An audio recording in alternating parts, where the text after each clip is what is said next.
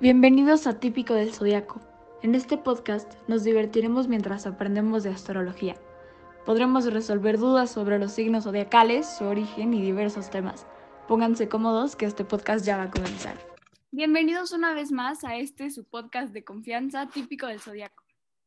Así es, bienvenidos una vez más. Ya nos conocen, pero nos presentaremos de nuevo.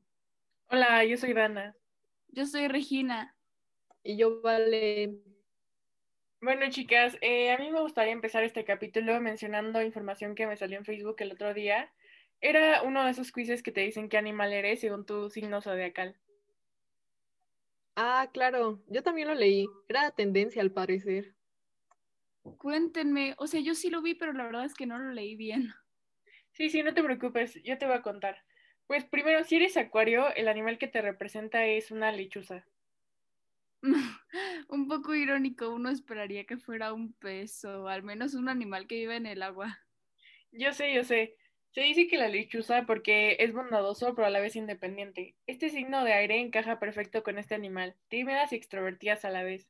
Sigamos con un animal que sí vive en el agua, los delfines, que representan a los compasivos, humildes y sentimentales Piscis, signos de agua. Son personas reservadas e indecisas que se dejan influenciar por los demás, tal como los delfines por el mar. Igual tenemos a los Aries, signos de fuego seguro de sí mismo, directo e impulsivo. Por eso se representa con un lince exótico y salvaje. Sigamos con mi signo, Tauro. Somos caballos dignos de confianza y con firmes valores. Signo de opiniones fijas, fieles y fuertes a la vez. ¿Alguna vez vieron Enredados? Eh, Rapunzel, Pascal. Ah, sí, sí, sí. Creo que Pascal era un camaleón, si no mal recuerdo. Sí, justo, y son la representación de los Géminis por ser tan adaptables y versátiles. Este signo de aire no podía ser otro animal más que el camaleón. Sinceramente, el siguiente animal es el más tierno que conozco en la vida. Son las nutrias y por supuesto tenían que representar a cáncer, protectores compasivos y sensibles. Este signo de agua es claramente una nutria protectora con su familia, amigos y tranquila a su vez. Y bueno, haciendo una pequeña pausa, un fun fact de las nutrias es que duermen dándose las manos para no separarse o perderse. Pero bueno, eh, irónicamente Leo es representado por un león, lleno de vitalidad y energía. Este signo de fuego no podía tener otro representante que no fuera el león. Espectacular, un líder nato de ideas fijas. ¿Les parece si seguimos con los meticulosos, modestos, selectivos y aprensivos Virgo? Se trata de personas prácticas y muy activas, de mente ordenada. Este signo de tierra define a la perfección a los elefantes, animales inteligentes y sensibles. Los siguientes son los Libra, signos de aire atrayentes y armónicos, siempre en contacto con la vida y la naturaleza, por lo que son un zorro, inteligentes, bellos y apegados a su entorno. Moviéndonos de signo, tenemos a los signos de agua, Escorpio, signo intenso y apasionado, de propósitos claros. Es enérgico, celoso y algo obstinado. Sin lugar a dudas, un pingüino. Siempre fiel, apegado y próximo a su pareja, quien protegerá por encima de todo. En penúltimo lugar está el abierto, adaptable y formal signo de fuego, Sagitario. Aunque en ocasiones puede ser tranquilo y ciegamente optimista, denota libertad y jovialidad.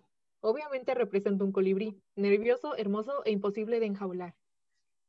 Por último, pero no por eso menos importante, Capricornio, un signo de tierra, prudente y ambicioso. No suele hacer las cosas porque sí, es muy disciplinado y digno de confianza. En ocasiones puede ser algo rígido o exigente.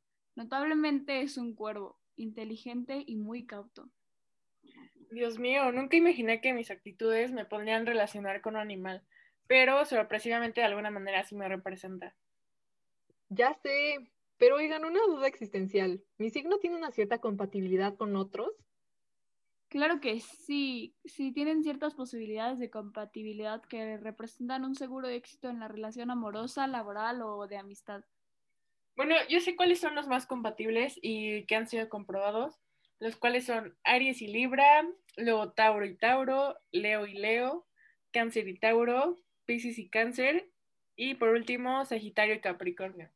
Vaya, la próxima vez que tenga algo con alguien buscaré nuestra compatibilidad. Eso fue muy general. Debes conocer a la persona y sus capacidades. Recuerden conocer y tratar a las personas. No se lleven por la idea de la posible compatibilidad. Suerte en todo. Se nos acabó el tiempo. Nos vemos en el siguiente capítulo. Sí, chicos. Adiós. Bye. Lamentablemente, este episodio se ha terminado. Si te gustó y quieres seguir aprendiendo más sobre la astrología, no olvides seguirnos en nuestras redes sociales, arroba típico del zodiaco en Instagram, para que no te pierdas ninguno de nuestros episodios.